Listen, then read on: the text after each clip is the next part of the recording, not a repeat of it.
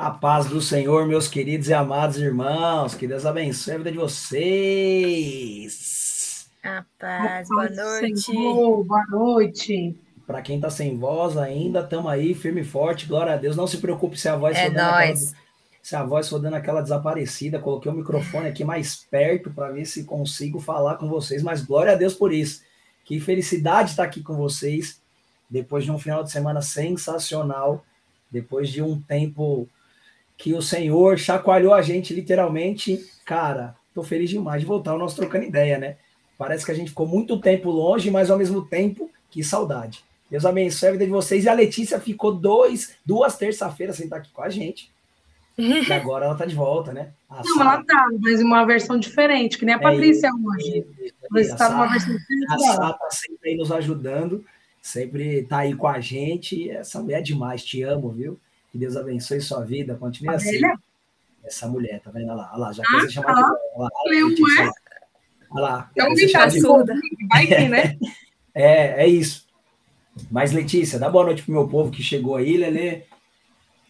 Bora, bora. A paz do Senhor, Pai, apóstolo Olivete já tá aqui. Foi o primeiro a mandar mensagem no horário que chegou. A paz do Senhor, Rogério, seja bem-vindo. A paz do Senhor, Jeff, João. A paz Senhor, Malila, seja bem-vinda. Tio Lália, queremos você de volta, tio Lália. Que saudade. Eu mandei mensagem. Não, peraí. Mandei mensagem pra Tiola. Eu vou falar aqui ao vivo aqui. hein? Ao vivo é assim. Mandei mensagem lá. Marquei ela ainda, Letícia. Você viu, né? É, espero que a tia Olália volte. Ela nem se fez de planta. Mas glória a Deus. Espera a senhora aqui, viu, tia? A paz do Senhor, Nunu, paz do Senhor, Luciene, Soninha, sejam bem-vindos. Essa é aquela hora que todo mundo gosta, que a gente sai compartilhando o link com todos os grupos, grupo da família, do trabalho. Encaminha lá no status, sem olhar os status. Como sempre, não podemos, não podemos esquecer da dona Fátima, que está sempre conosco. Ela já mandou um áudio aqui dizendo que está pela televisão. Que Deus abençoe sua vida, dona Fátima. Deus é contigo, viu? Ó, tia Olália deixou registrado aqui que ela volta em breve. Isso, breve terça-feira que vem. Que Deus abençoe sua vida, viu? É assim que a gente espera, viu, tia Eulália? E antes de mais nada, vamos orar. Hoje que o tema espera a gente, nós temos bastante coisa para a gente falar, então é, espero vocês conosco. Envia para todo mundo. Então, Mo, ora para a gente aí, por favor. E também, se vocês quiserem mandar pergunta, falar alguma coisa, a gente sempre vai estar olhando os comentários aí para poder compartilhar também a sua- o seu testemunho, aquilo que você pensa, os versículos. Vamos embora. Então vamos orar então. Senhor, meu Deus, meu Pai, nós estamos alegres essa noite, Jesus, noite de comunhão contigo, Pai. Noite de apre- aprendizado, noite de ouvir tua voz. Senhor, muito obrigada por essa- esse privilégio, essa oportunidade. Jesus, perdoa nossos pecados, perdoa nossas falhas, nossos pensamentos, aquilo que nem sabemos que fizemos, mas que te entristeceu, Jesus. Te pedimos que o Senhor purifique nossos corações, nossa mente, e se sinta à vontade em nós, Espírito Santo, para falar aquilo que só tu sabes, Pai. Traga à nossa memória as palavras que o Senhor quer para atingir os corações conforme a tua vontade. Jesus, nós estamos aqui, livres para te adorar, em espírito e em verdade, Jesus, através da tua palavra, que é viva e eficaz, Jesus. Amém. É isso que nós declaramos. Atinge os corações nessa noite, para que eles entendam, Senhor, que há um Deus que é dono, Pai querido, de nós e que sabe o melhor, porque nenhum olho viu, nem ouvido ouviu, nenhum coração jamais sentiu aquilo que está preparado para aqueles que o amam. Amém. Então, Senhor, seja presente conosco, porque é a sua presença que muda a história. Amém e amém. Amém, amém. Vocês estão me ouvindo bem? Tá saindo bem meu som mesmo? Tá lá, saindo bom. Le- Letícia se emocionou e saiu. Mas Agora a voz tá aí me voltando, né? É. Nossa. então é. Vamos, É vamos que porque nós vamos. gritamos pouco, né? Nós nos agitamos gente- pouco, aí aconteceu isso, né? É isso, nem aproveitamos um pouco o nosso final de semana, né? Mas Deus é bom e Deus transforma, esse é o mais importante, né? Então, meus queridos, como nós, o nosso tema já diz, minha vida não é mais minha.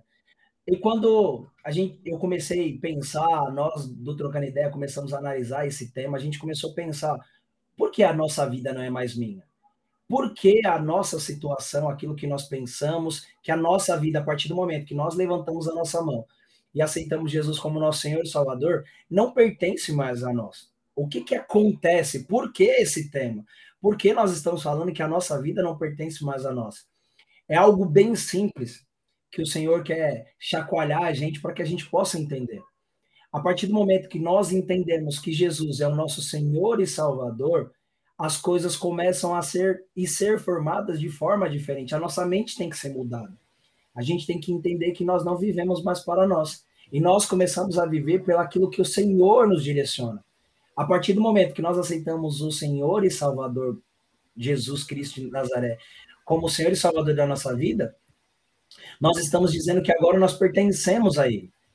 E aí o Senhor começou a me chacoalhar e eu falei, Senhor, o que, que eu tenho que fazer? O que, que eu tenho que entender para saber que minha vida não pertence mais a, a mim? Porque eu, antigamente, eu dominava a minha vida, eu organizava a minha vida. Mas agora o Senhor está direcionando a minha vida. Por quê? E aí eu vou pedir para ler, já ler um versículo aí para gente, que diz, tá lá em Mateus, deixa eu ver se eu consigo colocar aqui, que tá lá em Mateus 16, 20, 16 do 25 ao 26. Consegui colocar aqui, Lê. Vê se você tá vendo aí. Nossa, tá bem pequenininho. Vou ler na tela do celular mesmo. pois quem quiser salvar a sua vida, a perderá. Mas quem perder a vida por minha causa, a encontrará. Pois que adiantará o homem ganhar o mundo inteiro e perder sua alma? Ou o que o homem poderá dar em troca de sua alma? O ponto principal que nós temos que entender aqui é que, pois quem quiser salvar a sua vida, a perderá. Perderá. Simples assim. É algo bem simples. Significa que nós não controlamos mais quem nós somos. Nós começamos a viver pelaquilo que o Senhor quer que nós vivamos. Significa que a nossa mentalidade, significa que o nosso pensamento começa a ser direcionado por Jesus, não mais por ninguém. Jesus é aquele que direciona. Todos os nossos passos serão guiados e direcionados por Jesus. Mas nós começamos a entender que o Senhor quer que nós perdemos as nossas forças, perdemos os nossos entendimentos. E eu gostaria que as meninas compartilhassem, porque senão fica só eu falando aqui referente a isso. E minha voz já não está muito boa. Fica à vontade, amor, para falar algo aí. Ixi, não dá vontade para mim, não. Dou oportunidade, sim, senhora. Eu, particularmente, eu amo essa passagem amo as outras que você vai falar, mas o Senhor me confrontou muito com essa, com essa verdade. Porque quando nós declaramos que o Senhor é o Senhor e Salvador das nossas vidas, nós estamos declarando que nós estamos debaixo de um senhorio. E quando a gente pega aqueles filmes, aquelas novelas antigas, né? Que fala do, ai, ah, o senhorzinho, o senhor, e tem o escravo, o servo, ele é totalmente submisso ao Senhor ao senhor dele, então ele fala: não, eu vou seguir o que o senhor falou, se o senhor falou isso, vou fazer isso.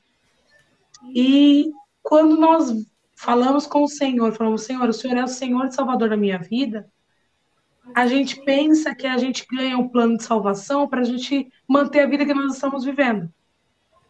Não, o Senhor vai melhorar a minha vida. Ah, o Senhor vai me libertar. Mas eu preciso continuar vivendo a minha vida do jeito que eu vivo. E aí o senhor vai me libertando aos poucos, né? É o pensamento de muitos. Mas a realidade é que quando nós aceitamos Jesus como Senhor Salvador, a gente está declarando que nós não vivemos mais segundo a, o mundo e segundo a nossa vontade. Nós temos um Senhor para nos guiar, para falar, filho, eu que te criei. Ou antes você era criação, agora você se transformou em filho. E um filho precisa entender que o pai que, que manda na casa, né? E quando nós pensamos que a nossa vida pertence a um Senhor que nos criou e sabe qual é o plano perfeito para cada um dos seus filhos, nós entendemos que nós temos que nos submeter à vontade dele. E quando eu não vim do mundo porque, né, eu já era cristã, mas eu estava segunda ao mundo. Eu nasci em berço evangélico, mas eu estava segundo ao mundo. Por que estava segundo ao mundo? porque eu queria fazer as coisas da minha forma, porque eu queria é, fazer as coisas conforme o mundo ditava, muitas das vezes, queria fazer as coisas conforme eu achava que era bom. E aí você começa a perceber que Deus não tem como nos direcionar naquilo que Ele tem para nós. Porque a gente coloca a nossa vontade na frente da vontade do Senhor. E aí esse versículo vem falando que se você perder sua vida, e aí quando a gente fala assim, perder, ah, é algo horrível, nossa, perder é muito ruim. Depende. Quando nós colocamos o controle nas mãos do Senhor, ele direciona para o melhor, porque ele diz que, que nem olhos viram, nem ouvidos ouviram, e jamais penetra no coração humano aquilo que ele tem para os filhos dele que amam a ele. Então, não tem entendimento humano que venha entender o que o Senhor tem guardado e reservado para aqueles que o amam.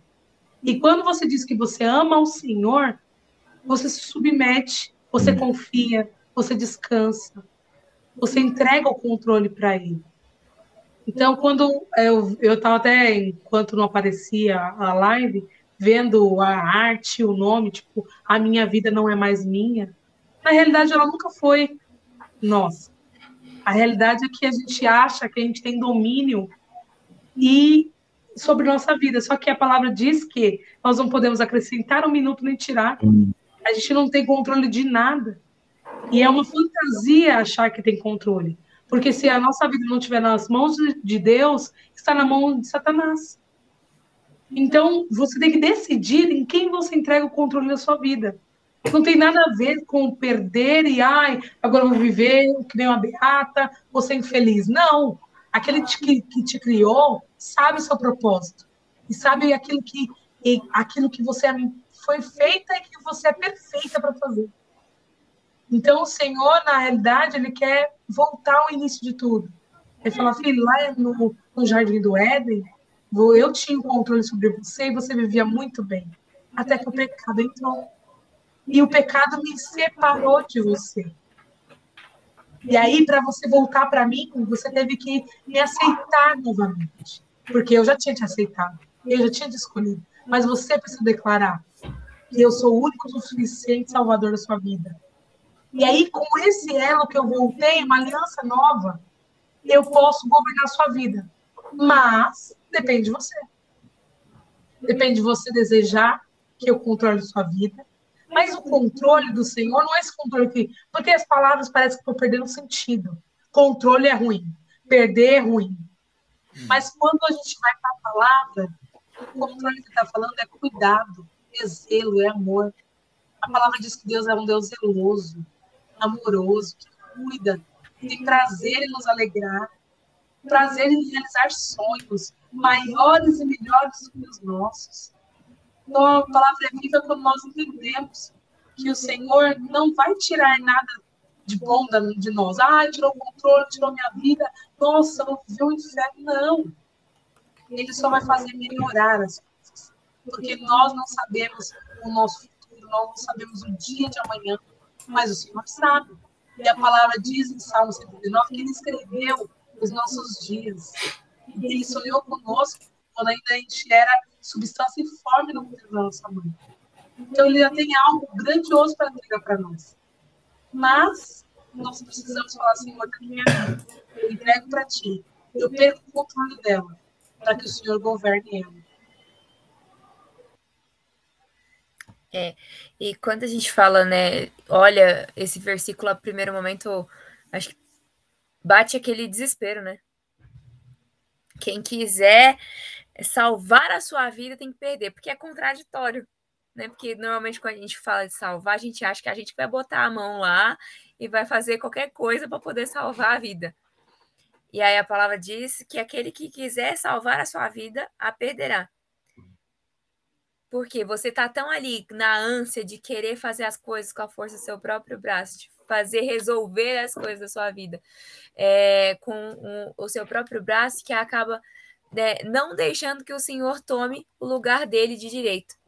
E por isso que significa que fala que quem quiser salvar a sua vida perderá. Mas aí ele complementa: mas quem perder a sua vida, que é o quê? Sair do controle, deixar de, de é, o deixar nas mãos do Senhor realmente para que Ele tome conta de tudo, esse sim vai é, encontrar a vida, porque o Senhor é que sabe de todas as coisas a nosso respeito. Como a Sarinha falou, ele escreveu a nossa vida todinha.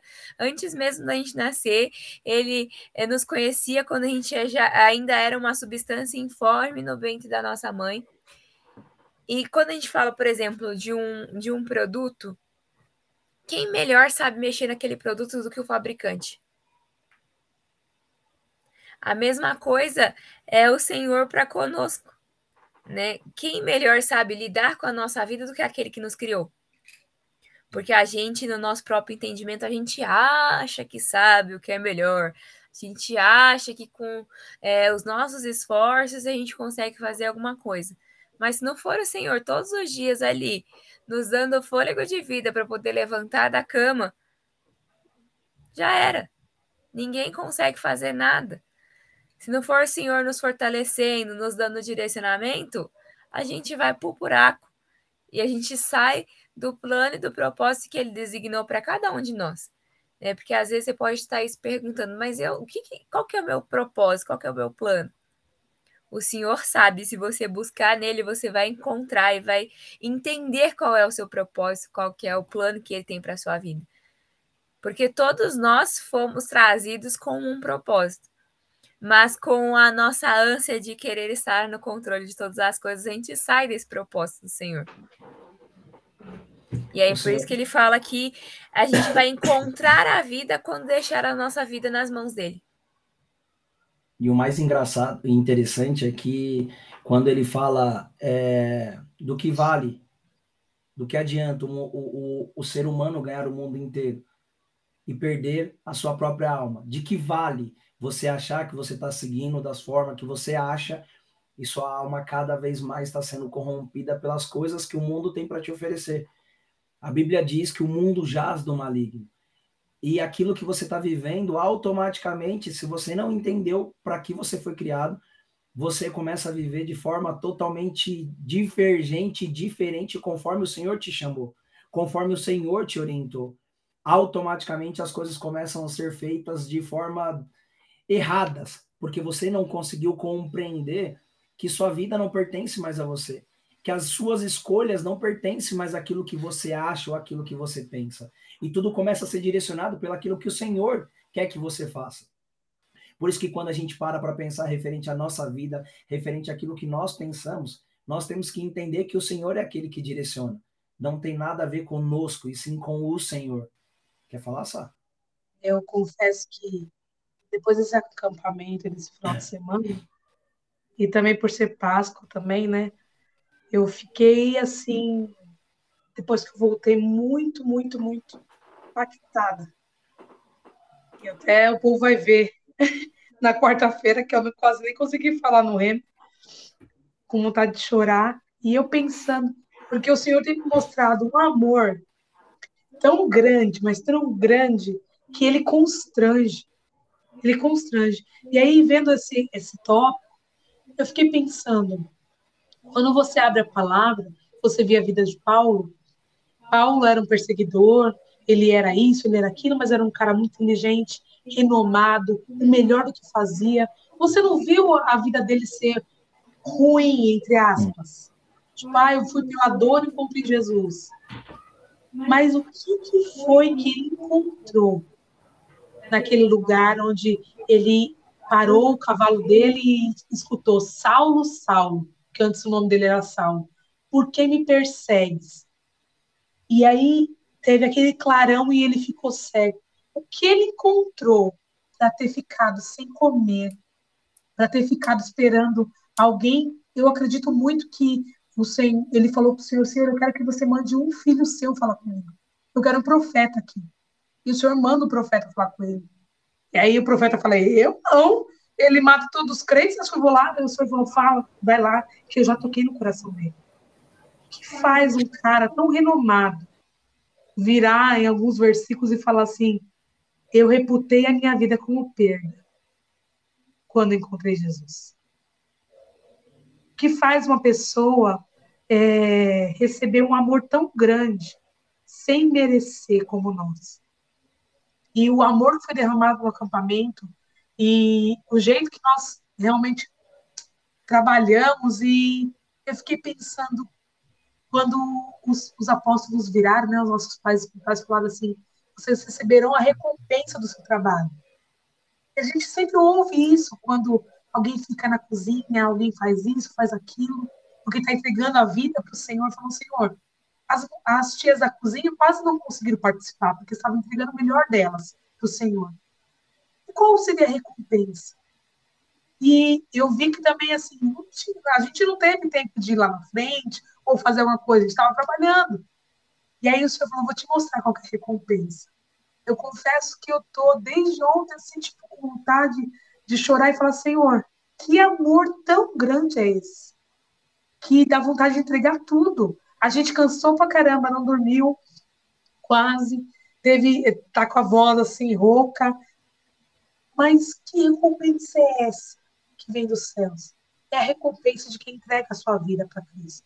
Recompensa que fala assim, Senhor, hoje eu estava com controle e eu achava que dar tempo. E uma pessoa maravilhosa da minha vida virou para mim e falou assim, Sara, eu decidi sair do ministério, né? Porque eu precisava de tempo para curtir. E hoje eu não estou no ministério e eu não tenho tempo para curtir. O tempo que eu achei que eu ia curtir, eu não consigo, porque parece que me rouba. Outra coisa era quando eu estava no ministério. E aí eu fiquei pensando como é você entregar sua vida no altar do Senhor. É sentir o que Paulo sentiu.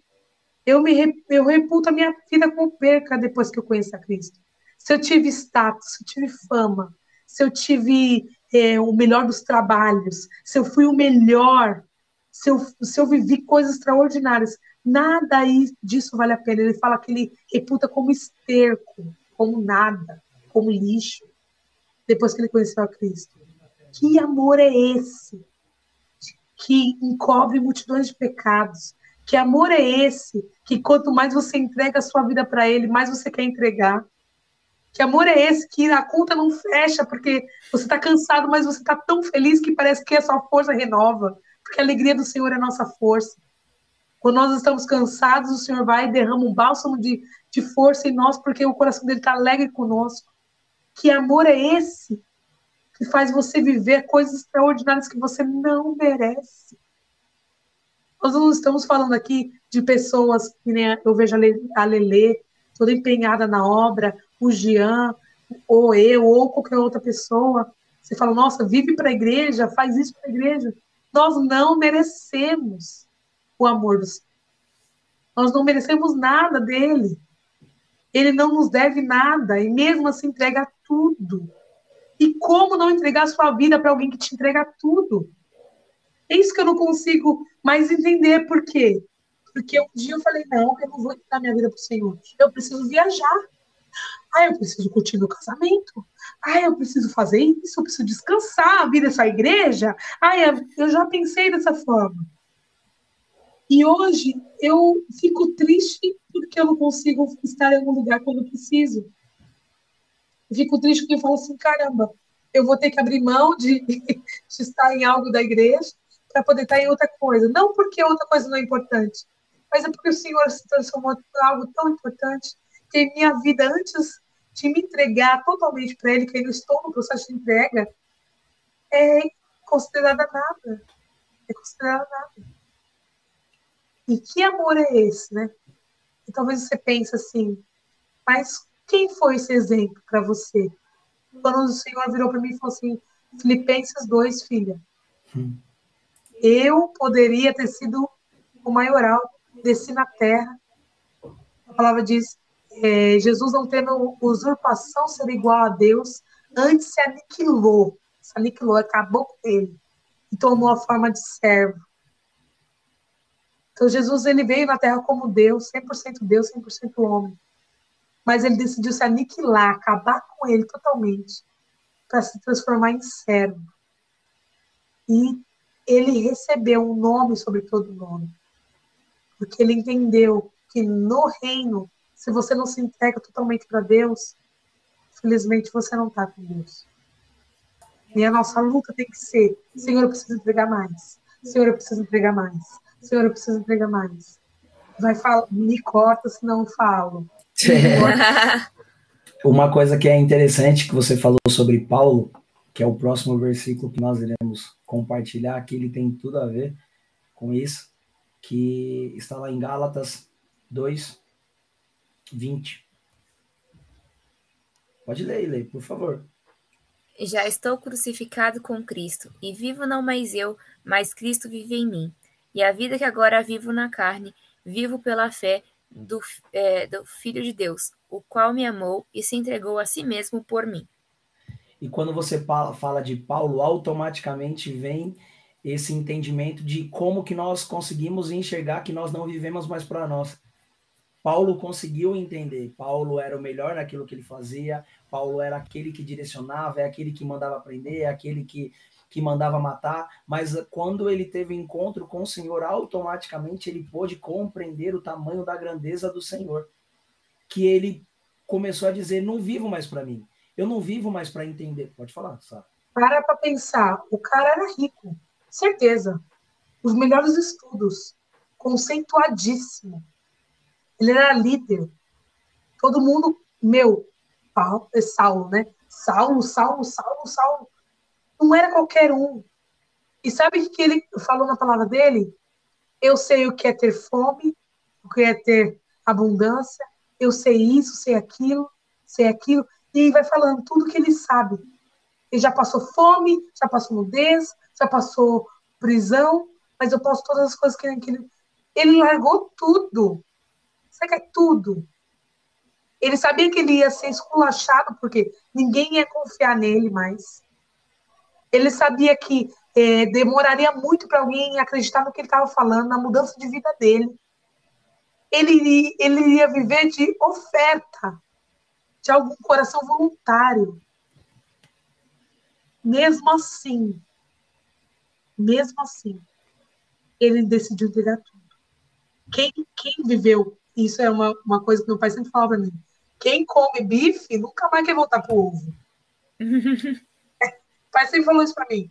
Dificilmente você vê alguém que já chegou no ápice da, do, do, da vida e desceu e falou: não, tudo bem, tudo bem. Eu vivia, eu vivia num palácio, agora eu vivo num, num cômodo com cozinha.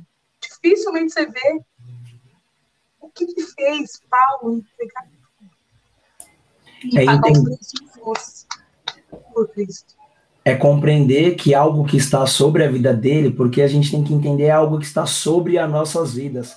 O entendimento que o Senhor quer que nós vivamos sobre as nossas vidas, para que nós possamos viver o melhor com Ele. E quando nós compreendemos que nós não vivemos mais para nós, significa que o nosso entendimento e o nosso sentimento sempre vai ser voltado pelaquilo que nós queremos fazer que é a nossa alma gritando, e aquilo que nós necessitamos fazer, aquilo que nós precisamos fazer. A Sara usou uma frase esses dias que eu achei sensacional, que ela disse assim: criança, é criança, né, amor? Faz o que os pais mandam, mas a, nós, seres humanos, humano, fazemos, fazemos aquilo que é necessário, aquilo que nós precisamos fazer. Não tem outra escolha. Às vezes nós queremos seguir. Na realidade, é criança mimada faz o que quer fazer. Imaduro, adulto, faz o que tem que ser feito. E às vezes nós temos que entender esse nosso papel. Se nós começamos a perguntar, Senhor, o que, que você quer que a gente faça? O Senhor vai pedir tanta coisa da gente. O Senhor vai falar, então, deixa eu te contar uma coisa, isso que você está vivendo está totalmente errado. Mas a nossa alma está dizendo, mas se eu fizer dessa forma é mais fácil. Se eu fazer isso, está muito mais tranquilo. Para que eu vou querer fazer de forma diferente? E aí o Senhor chega e fala: então, esse é o não vivo mais eu. Esse é o verdadeiro, não tem nada a ver com você. Tem tudo a ver comigo. Esse é o verdadeiro entendimento que o Senhor quer que você tenha. Não quer que você viva da forma que você pensa, da forma que você acha, da forma que você imagina, da forma que você espera. Ele quer te direcionar para você viver para Ele. E como quer viver para Ele? É abrir mão de você é abrir mão das coisas que você quer que. Ah, Jean, ai, vocês agora só falam disso, agora vocês querem viver só dessa forma. Vocês não têm vida, sim, nós temos vida, vida em Cristo. E para viver com Cristo, nós temos que abrir mão da nossa. Nós temos que abrir mão das nossas escolhas, do nosso entendimento. E falar, Senhor, como que o Senhor vai fazer? Eu não sei. Mas eu sei que o Senhor vai fazer um milagre na minha vida. Você já parou para pensar na nossa realidade, né, Projeto IT, se os apóstolos virem e falar assim, eu tenho família, gente, obrigado, não posso fazer acampamento. Eu tenho família, Letícia, não posso fazer é a praia para te ajudar. Eu tenho família. Ah, eu tenho meus compromissos, tem casamento, tem aniversário, então eu não posso abrir a igreja hoje. É. Ou abre vocês, cuida vocês, faz vocês. Quando nós pensamos assim, a gente fala, nossa, não é tão assim. Mas e se Paulo não tivesse entregado a vida dele para Jesus? Como que nós estaríamos hoje? E se Pedro não tivesse falado, ah, eu neguei Jesus, quer ser uma coisa? Deixa para lá, não quero mais saber disso aí, não. É muito para a minha vida. Tem que ficar seguindo, fazendo um monte de coisa, sendo perseguido, ou me matar. Não vou fazer mais isso, não. Sabe qual é o problema? E eu estava lendo Provérbios hoje, eu fiquei pensando nisso. O Senhor fala muito em Provérbios que ele odeia o preguiçoso. Mas ele fala muito. Nos, no, de um capítulo, ele fala umas três vezes que ele odeia o preguiçoso. E aí eu fiquei com aquele negócio na cabeça. Por que o Senhor tanto odeia preguiçoso, né? Vai ter com a formiga o preguiçoso. O preguiçoso não vai ter o que comer no futuro. O preguiçoso. E aí o Senhor falou, filha, porque estar comigo não é tá, deixar a vida na moleza. O reino é tomada força. Às vezes você vai ter que abrir mão até do seu sono, do seu descanso. Às vezes você vai abrir mão da, daquilo que é mais importante para você. Mas o quanto vale uma vida? A mãe sempre fala isso para mim. Quanto vale uma vida? Vale o mundo inteiro. E às vezes ele precisa de um Paulo, de um Pedro, de, de um Marcos, de um Mateus, precisa dos, dos discípulos de verdade do Senhor para fazer o reino propagar.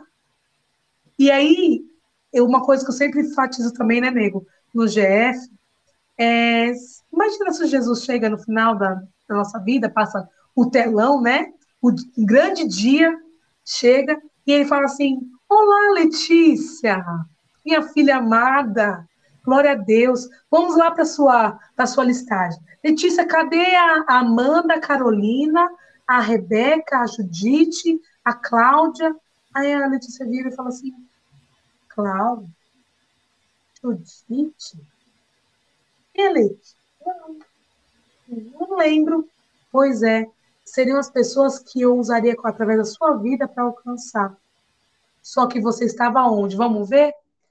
Você estava preocupado com o seu umbigo, com seus afazeres, ou até descansando, viajando, fazendo um monte de coisa. É bênção viajar, é bênção passear, o Senhor nos dá esse tempo, há tempo para todas as coisas. Mas o primeiro, o reino dos céus e a sua justiça, e as demais coisas serão acrescentadas. Não tem? E aí eu fico imaginando nesse dia, quando o Senhor perguntar para nós algumas coisas, o que, que, será que ele vai falar? Aparta de mim que eu não te conheço, porque você não fez a vontade. Porque a comida de Jesus era. Ele falava assim: a minha comida e minha bebida é fazer a vontade do Senhor. E se nós falamos que nós somos servos do Senhor, nós temos que nos esforçar para fazer a vontade dele. E o esforço não vai com preguiçoso. Preguiçoso não quer fazer esforço. E a Letícia tem que falar, deixa a Letícia falar. não, tadinha, eu vou falar tudo por ela. Não, eu ia acrescentar sobre o que o Jean estava falando, que muitas vezes a gente não pergunta para Deus o que, que ele quer de nós, porque a gente sabe que a resposta não vai ter nada a ver com aquilo que a gente mesmo quer. É. Aí, para evitar a fadiga, a gente não pergunta, né? Porque se a gente não perguntar, a gente não sabe, teoricamente a gente não vai estar tá desobedecendo, né? Tá mais fácil.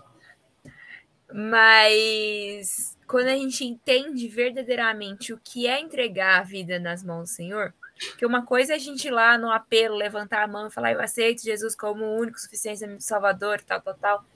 E outra coisa é você entender o princípio disso, né? Que é realmente entregar a sua vida nas mãos do Senhor. Mas o que é entregar?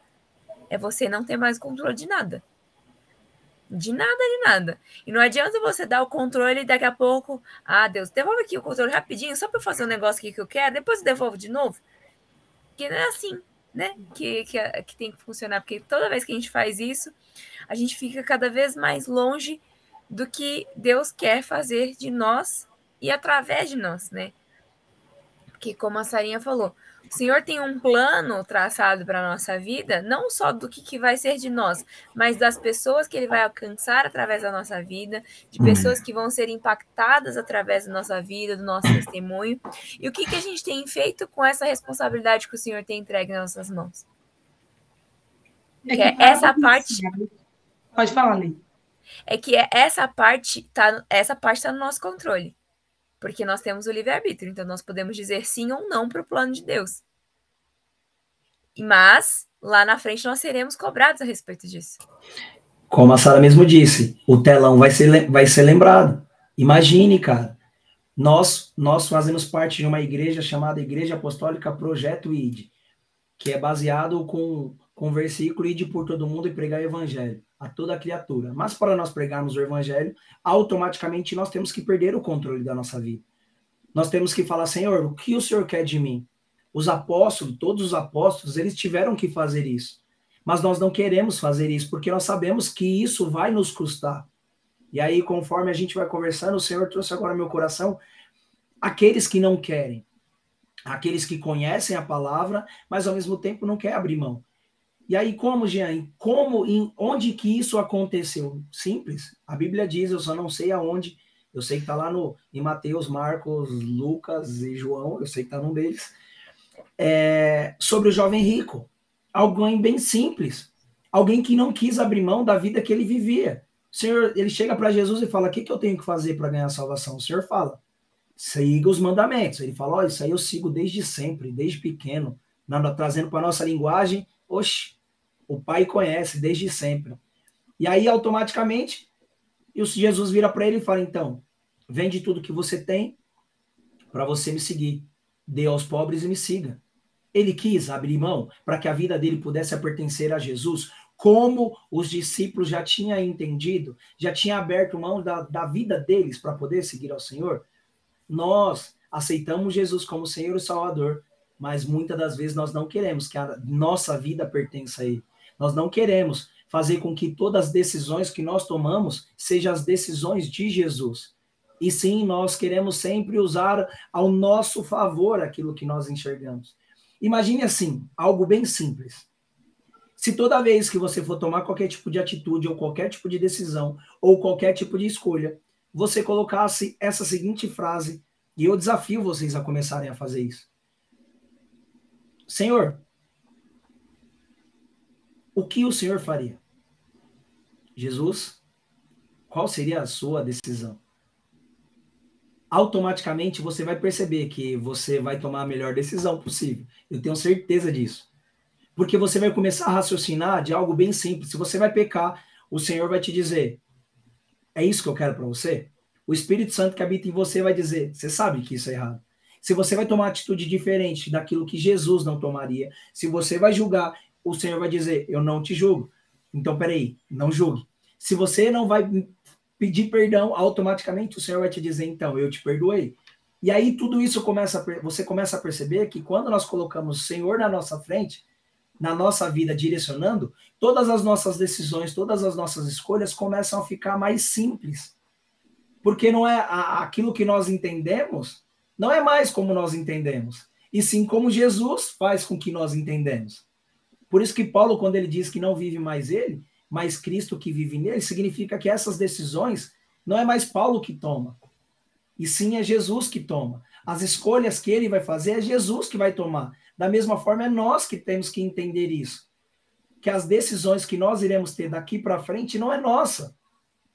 E sim é Jesus que vai dizer: porque nós sabemos se nós tomarmos as decisões erradas, não foi porque Jesus disse para nós tomar as decisões erradas, e sim foi porque nós escolhemos a decisão errada. Porque Jesus sempre vai direcionar o melhor caminho. Como eu disse lá no acampamento, né? A nossa voz da consciência, que para muitos que não conhecem, é o Espírito Santo dizendo: Ó, oh, você sabe que se você fizer isso, está errado. E aí o Senhor chega e fala: Então, você não vive mais para você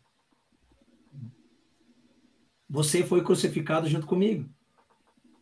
E nós fazemos parte da videira verdadeira quando nós aceitamos Jesus, né? Nós somos enxertados nele. Então, os nutrientes vêm dele, tudo. E nós damos frutos quando estamos com ele. E os frutos servem para alimentar quem?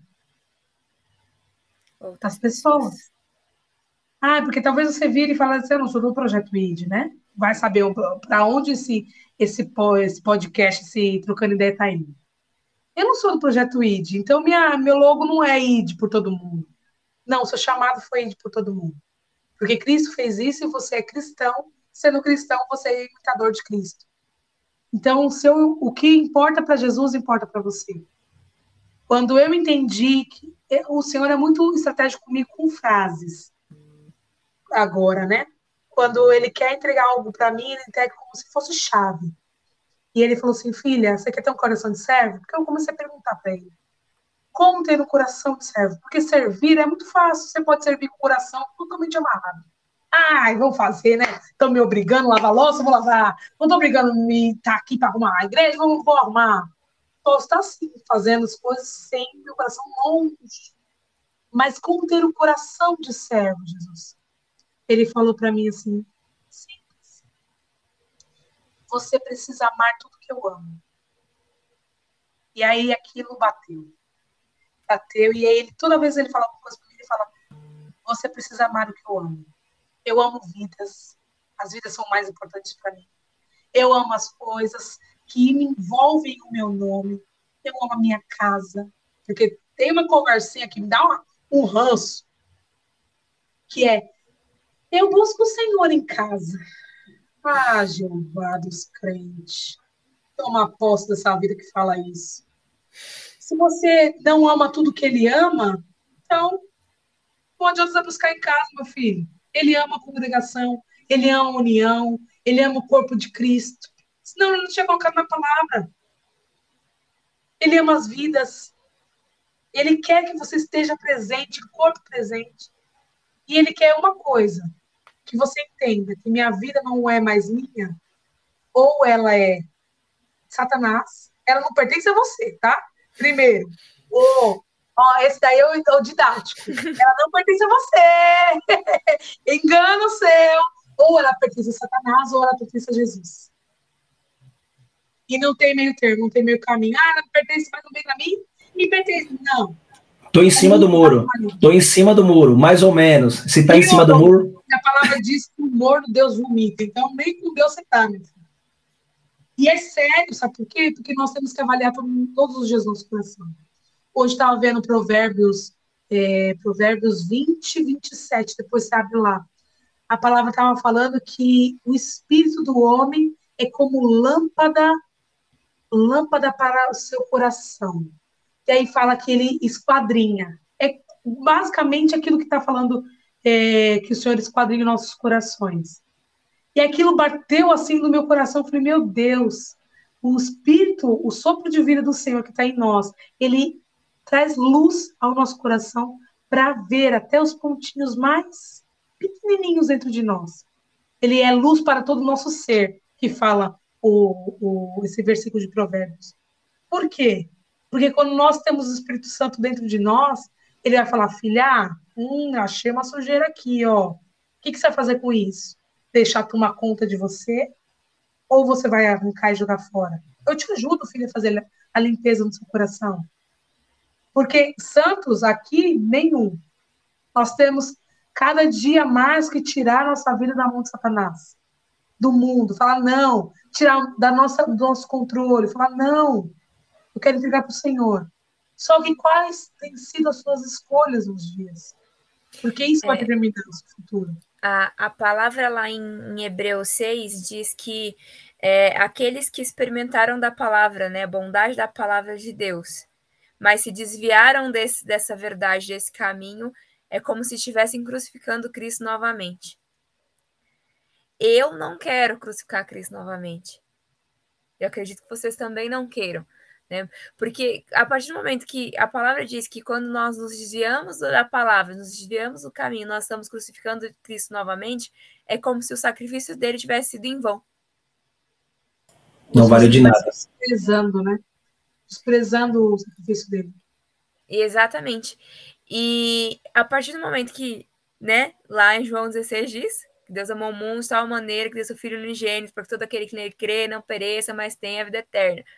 Então, Deus nos amou a ponto de entregar seu filho, seu único filho, para que a gente pudesse ter a oportunidade de viver e sermos, nos tornarmos filhos de Deus, porque depois ele continua falando isso, que ele nos deu o direito de é, sermos filhos de Deus, é, herdeiros de Deus e co-herdeiros com Cristo. Então, nós temos que receber desse amor, entender esse amor, para não é, desviar do caminho do Senhor e crucificá-lo novamente. Porque a partir do momento que a gente mandar Cristo novamente para a cruz, significa que a gente não entendeu o sacrifício, a gente não entendeu o amor, e a gente não entendeu que a nossa vida não é mais nossa, que está no controle dele. Olê, para exemplificar isso aí, para ficar bem mais fácil. Eu já falei isso, eu acho que num culto ou algo do tipo, não sei se eu falei aqui, se eu falar também eu vou repetir novamente. É mais ou menos assim, como se fosse um usuário, um, um, um, um jovem que a vida inteira ele fumou e ele pegou câncer. E aí o pai vai lá e fala bem assim, ó, agora eu vou pagar todos o, trata, o seu tratamento do câncer e você vai ser curado. E ele vai lá e paga todo o tratamento do câncer para aquela pessoa. E aquela pessoa vai e se cura. Deu tudo certo, arrumou os melhores médicos, arrumou a melhor situação, tudo que precisava, colocou numa câmara, como colocou em tudo, tudo que você imagina, beleza. E esse cara foi curado. Beleza, show de bola. Só que passa três meses ele volta a fumar novamente. Adiantou o sacrifício? Adiantou todo o investimento? Adiantou pagar tudo? Não. É, às vezes nós fazemos a mesma coisa com o Senhor, quando nós entendemos que a nossa vida pertence a nós e não pertence ao Senhor. Nós retribuímos, não valeu de nada tudo aquilo que, que fizeram por mim, tudo aquilo que foi pago, o preço da cruz, a morte de Jesus, o Senhor enviar o seu único filho para morrer por nós. Não, não valeu de nada. O mais importante é eu viver daquilo que eu quero. Então, eu sempre fumei, o que, que eu vou fazer? Vou voltar a fumar. Então. E aí? Pode falar. Então, essa situação nós temos que enxergar como o princípio do Senhor. Se o Senhor pagou algo por mim, cara, no mínimo que eu tenho que fazer é retribuir tudo aquilo que ele fez por mim. E como que eu vou retribuir? O Senhor só nos pede uma coisa: relacionamento. O Senhor só nos pede que. O Senhor é engraçado que em João 7, 38 diz assim: Quem crê em mim, como diz as Escrituras, rios de água viva correrão sobre o seu ventre. Significa que automaticamente nós iremos fazer com que a nossa vida seja exemplificada para outras pessoas e outras pessoas sejam abençoadas com isso com aquilo que nós temos de bom, com aquilo que é a única coisa que nos mostra que nós não somos merecedores de nada, que o Senhor, nós iremos falar do Senhor para as outras pessoas receber. Receber o quê? Do Jean, porque o Jean é falho, o Jean erra, o Jean esquece, o Senhor se, o Jean se entristece, o Jean fica bravo, é, mas e o Senhor? O Senhor não. Jesus não. Então, quando nós entendemos que a nossa vida não pertence mais a nós, automaticamente nós começamos a viver aquilo que o Senhor quer que nós façamos. Rios de água viva. Viva em quê? Para que a outra pessoa possa enxergar em nós a vida que o Senhor nos deu. Não aquela vida que nós achamos que nós estamos vivendo, e sim a vida que o Senhor quer que nós vivamos. Assim nós já... Pode falar, falar. Não, é, é porque. Pode falar, porque eu já vou entrar no outro versículo que en, encaixa exatamente nisso que nós estamos falando. Entendi eu vi aqui nas, nos comentários, né, que eu estou olhando aqui nos comentários, as pessoas falando, eu não quero, não quero crucificar novamente Jesus. Então, aceite o propósito que ele tem para você. Aceite o processo. O doloroso da, da, da vida cristã, assim, doloroso por causa da nossa alma, é o processo. Os processos de você entender que o, o presente de hoje, presente, foi o futuro de ontem. Você teve que plantar algo ontem para nascer hoje. Entenda que sua vida vai ser um eterno plantio. Seja intencional. Em Salmo 119, 112 fala para a gente inclinar nosso coração, ser intencional nas coisas. Para a gente, às vezes a gente está pensando em querer fazer outra coisa, mas o Senhor fala: seja intencional, faça isso. Saia do seu comodismo, saia da preguiça faça algo, plante algo. Já viu alguém plantar alguma coisa? É, é, muito difícil, porque tem que arar a terra, porque tem que fazer os buraquinhos, porque tem que tampar, porque tem que regar. É, é cansativo. Mas os frutos que você vai colher no futuro serão maiores, melhores, não só para você, mas para todos que te cercam, para sua geração. Então não vale a pena você ser intencional, você inclinar, induzir o coração, tá escrito. Induza seu coração. Faça com, mesmo sem vontade de fazer, mas faça o certo. Plante algo novo, porque no futuro você vai se agradecer pelo hoje que você está plantando. Senão, você vai ficar sempre falando, ah, eu queria que minha vida mudasse. Aí não, não faz nada para mudar. Queria que minha vida mudasse. Queria que minha vida mudasse. Queria que minha vida mudasse. E Jesus não vai descer na terra para fazer nada para você. Você precisa fazer algo. Você precisa ser intencional. E o Mas... próximo versículo que a gente vai falar aqui é algo bem simples. É algo bem tranquilo. Vou pedir para ler aí, para ler, ler Filipenses 2, do 5 ao 11. Tudo isso que nós estamos falando, para vocês entenderem, é tudo voltado para a figura de Jesus. Tudo voltado para quem foi Jesus. Pelas situações que ele passou, que automaticamente fez que, com que nós começamos a seguir ele. E automaticamente o nosso exemplo. E a Bíblia, e a Bíblia diz: aquele que não for pelo filho não chegará pelo pai. Simples assim. Se a gente não for através de Jesus, não tem como a gente chegar em Deus. Jesus é o nosso advogado fiel, aquele que transforma. Ele é mar maravilhoso, conselheiro, Deus forte, e assim ele continua. Príncipe da paz, e aí a gente começa a falar um monte de coisa de quem é Jesus. E eu vou pedir para ler, isso aí. Filipenses 2, 5, 11. Seja a atitude de vocês a mesma de Cristo Jesus, que, embora sendo Deus, não considerou que ser igual a Deus era algo a que devia se apegar, mas esvaziou-se a si mesmo, vindo a ser servo tornando-se semelhante aos homens, e sendo encontrado em forma humana, humilhou-se a si mesmo, e foi obediente até a morte e morte de cruz. Por isso, Deus o exaltou à mais, mais alta posição, e lhe deu um nome que está acima de todo nome, para que ao nome de Jesus se dobre todo o joelho, no céu, na terra e debaixo da terra, e toda língua confesse que Jesus Cristo é o Senhor, para a glória de Deus Pai. Cara, é algo bem simples. Jesus veio à Terra de forma humana, ele não se vangloriou, ele se aniquilou, abriu mão de tudo. Em algumas versões fala que ele se aniquilou. E se aniquilar é abrir mão de tudo. É não precisar do poder de Deus, sendo que ele era Deus. É tipo meio que, não, não quero utilizar isso aqui. Eu não quero isso aqui. Eu quero saber como todos vivem.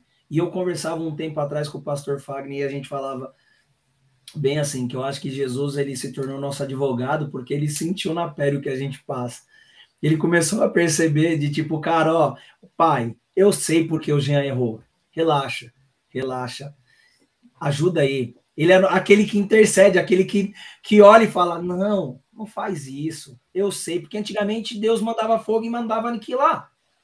Simples assim. Deus mandava e falava: acabou. E aí Jesus ele veio e sentiu exatamente tudo isso passou por tudo isso. E automaticamente a nossa vida se espelha na, na, na, vida dele. Vendo tudo aquilo que ele passou, vendo toda a situação que ele viveu, e isso faz com que as nossas atitudes sejam próximas e parecidas com a dele. Às vezes nós iremos errar assim.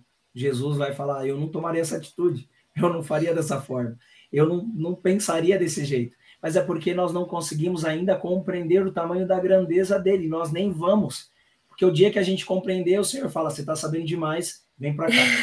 Vem para cá que você está manjando demais, está entendendo? Mas quanto mais nós vivamos com Ele, quanto mais nós intensificamos a vida dele em nós, mais parecido com Ele nós ficamos. As pessoas, nós garantimos, as pessoas, hoje é comprovado cientificamente para quem lê, que nós somos parecidos com as cinco pessoas com quem nós andamos, certo? Beleza. E se você anda demais com Jesus? vive e busca demais Jesus, automaticamente a sua vida vai ficar parecida com a dele. Nas atitudes, no entendimento, nas sugestões, nos direcionamento, o Espírito Santo começa a te guiar para você viver o melhor com o Senhor. E direcionar conforme o Senhor quer que você direcione. E não conforme a minha alma diz. Não conforme aquilo que eu penso, e sim conforme o Senhor pensa. E assim nós começamos a entender que o Senhor é aquele que transforma. Assim nós começamos a entender que somente o Senhor é capaz de mudar aquele que não tem mudança, como Paulo nos ensina. Aquele que perante os nossos olhos não tem solução. E aí o Senhor fala assim: esse tem solução. Quando ele perder a vida dele e colocar a vida dele em mim, aí sim as coisas começam a mudar. Aí sim as coisas começam a acontecer. E aí, às vezes, nós olhamos e falamos bem assim: nossa, Jean, mas por que fulano de tal pegou a Bíblia e colocou debaixo do braço e agora não quer mudar de vida? É, porque o Senhor está transformando a vida dele. O Senhor quer mudar a vida dele. Então, assim, nós começamos a compreender que a nossa vida não pertence mais a nós. Como a Sara mesmo disse, só existe dois caminhos: ou sua vida é de Satanás, ou sua vida é de Jesus. Não tem meio termo. Não dá para ser em cima do muro. Jesus não se preocupa com quem está em cima do muro, porque a vida dele não pertence. E até a vinda do Senhor Jesus, nós vamos lutar para tirar a nossa vida da mão de Satanás. Falar, não, não quero essa vontade, eu quero entregar de novo. Às vezes a gente vai vacilar, às vezes a gente vai pecar, gente vai puxar da mão do Senhor, falar, não, deixa que eu resolvo, achando que a gente sabe mais do que Deus. Mas de tudo isso que nós vamos passar, tenha em mente o arrependimento, porque a palavra diz que o quebrantamento, um espírito contrito quebrantado, o Senhor jamais rejeita. Tenha em mente que o Senhor diz na palavra dele que o amor lança fora todo medo. O próprio amor é o, Deus, é o nosso Deus. Deus lança fora todo medo. O amor do Senhor dentro de você lança fora todo medo. Não tenha medo dos cuidados do Senhor. Deus é só amor. É só amor no Senhor. É justiça e amor. Ele é reto, ele é manso, ele é humilde. E ele só tem descanso para suas almas. Como assim como a palavra diz. Trocai o jugo comigo, o fardo. Meu fardo é leve. E ele é manso e humilde de coração. Então, tudo que envolve Jesus e Deus, a trindade do Senhor, é perfeição. Por que você quer ter o controle da sua vida? Para que você quer? Para destruir? Uma coisa também que eu brinco bastante, eu falo assim, Jesus, o sacrifício que nós temos de, de realmente entregar nossa vida para o Senhor e mudar, e mudar, e mudar até a vida de Cristo, eu não quero chegar no último dia e falar para de mim. Depois de ter sofrido tudo isso? Ah, não! Não, Senhor, pelo amor de Deus! Mas para isso você tem que fazer o quê? Plantar certo. Induz seu coração a fazer as coisas certas do Senhor. Induz a ler a palavra. Há uma, uma. Eu vou deixar depois. Não tem como eu deixar, né? Mas tudo bem. Tem um vídeo explicando o que, que acontece com você cientificamente, para aqueles que gostam. Não, mas só falo de palavra, cadê a comprovação? Cientificamente. Se você ler quatro vezes a Bíblia na semana, a sua imunidade aumenta. Você não tem medo das coisas. E entre outros mil benefícios. Já parou para pensar como arma poderosa você é se você ler a palavra e vivê-la? Se você deixar entrar no seu coração. Eu acho bonitinho a Nunu sempre vira para mim e fala assim: é, eu falo, vamos orar, Núbia. Ela fala assim, Senhor, grava na tábua do meu coração. Acho tão fofo. Porque é uma verdade. Grava, Senhor, na tábua do meu coração, para não esquecer, para eu viver aquilo. Intensifica dentro de mim. Grava dentro de mim. Você precisa pedir as coisas que o Senhor vai atentar para você. Senão, você não consegue suportar o processo. Sem suportar o processo, não consegue entregar a sua vida na mão do Senhor e é dele que pertence a sua vida. Amém. Já chegou a uma hora e já viu que aqui é tá milhão. O tempo voa e já viu. Mas glória a Deus por isso. E antes de mais nada, vamos orar. Vamos orar para que o Senhor possa ter misericórdia, misericórdia das nossas vidas e nós possamos entregar a nossa vida a Ele. E entender que Ele é o único que, que molda os nossos corações, que Ele é o único que dá força para que nós não venhamos a parar. Então, onde você estiver, coloque a mão no seu coração e nós iremos orar. Senhor, meu Deus, meu Pai, obrigado, Senhor, por nós estarmos aqui, Senhor. Eu te louvo e te agradeço, Senhor, porque nós entendemos quem nós somos, Senhor. Nós entendemos que a nossa vida não pertence mais a nós. E sim, quando nós te aceitamos, Senhor, a nossa vida pertence a ti. O Senhor é aquele que direciona, Senhor. O Senhor é aquele que, que quer o melhor para as nossas vidas. Não quer que nós venhamos tomar atitude tola, Senhor e quer que nós venhamos a viver infinitamente mais do que o Senhor pode imaginar, que, o Senhor, que nós possamos pensar, que o Senhor pode direcionar, nós possamos viver isso. O Senhor quer que nós venhamos a trazer o Senhor para fazer morada em nossos corações. Como a tua palavra nos diz, Senhor, que nós devemos, que o Senhor vai trocar o nosso coração de pedra e vai nos dar um coração de carne, Senhor. Nós estamos aqui, Senhor, nessa noite para pedir exatamente isso, Senhor. Direciona, Senhor, e governa os nossos corações, Senhor. Que nós possamos entender que nós não vivemos mais em nós, mas o Senhor que vive em nós, Senhor. O Senhor é aquele que transforma, o Senhor é aquele que faz com que a maldição se torne em bênção, Senhor. O Senhor é aquele que faz milagre, o Senhor é aquele que direciona, Senhor. O Senhor é aquele que nos protege, Senhor. Então, Pai querido, no nome de Jesus, que nós possamos viver isso aos dias que nós estamos passando. Que nós possamos escolher todos os dias, Senhor, a estar contigo, Senhor, meditando na tua palavra, meditando nos teus ensinamentos, Senhor, para que nós possamos entender que rios de água viva fluirão dentro de nós. E quando as outras pessoas receberem essa porção que nós estamos nos entregando, Senhor, cada uma delas, Senhor, possa saber que nossa vida é de ti, Senhor. Que não venha ter dúvida, que nada, Senhor, possa atrapalhar aquilo que o Senhor quer fazer. Eu te louvo, Senhor, porque a cada dia nós temos aprendido mais contigo. A cada dia nós sabemos, Senhor, que nossos joelhos, a nossa mente deve estar prostrado diante de ti. Então, Pai querido, no nome de Jesus, que nós podemos, nós possamos enxergar e contemplar o tamanho da tua grandeza, o tamanho da tua beleza, sabendo que o Senhor é o único Senhor, o único Senhor e Salvador, como nós lemos aqui, Senhor. Então, Pai querido, no nome de Jesus, que nós possamos, Senhor, perder a nossa vida, da nossa alma, do nosso entendimento, das nossas sabedorias, Senhor, e que nós possamos encontrar a vida em Ti, Senhor do discernimento, do conhecimento, daquilo que o Senhor quer nos direcionar, Senhor. Que nós possamos saber que nós não vivemos mais do jeito que nós vivamos no passado, Senhor. E nós queremos viver cada dia mais um novo começo, uma nova história, um novo caminhar contigo, Senhor. Que nós possamos cada vez mais, Senhor, nos diminuir e o Senhor venha se engrandecer, porque nós sabemos, Senhor, que a palavra diz que o espírito está pronto, mas a carne é fraca. E todos os dias nós estamos propensos a errar. Como a tua palavra também diz, Senhor, viva cada dia o seu mal e que nós possamos viver o nosso mal diário, Senhor. Mas cada vez mais nós deixamos com que o nosso eu vai ficando de lado e o seu eu venha fazer parte, Senhor, do nosso dia a dia. Eu te louvo e te agradeço, Senhor, por tudo que o Senhor tem feito em nós, Senhor, no nome poderoso de Jesus. Amém e amém. Amém, amém meus queridos. Que Deus abençoe a vida de vocês. Amanhã nós, nós teremos um rema aqui ao vivo. Também nós temos o GF ao, ao vivo, online. Se você quer saber, mande uma mensagem para a gente que a gente direciona. Sexta-feira nós temos o culto do milagre. Sábado nós temos a nossa rotisserie. Então, gente, nós estamos a todo vapor. Então, que Deus abençoe sua vida, que Deus abençoe Tem trabalho, vida. viu, gente? Tem trabalho, vamos trabalhar.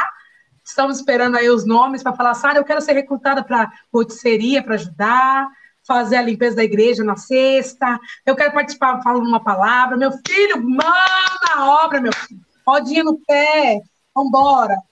E é isso aí. Que Deus abençoe a vida de vocês. Um forte abraço e fiquem com Deus. Tchau, gente. Beijo.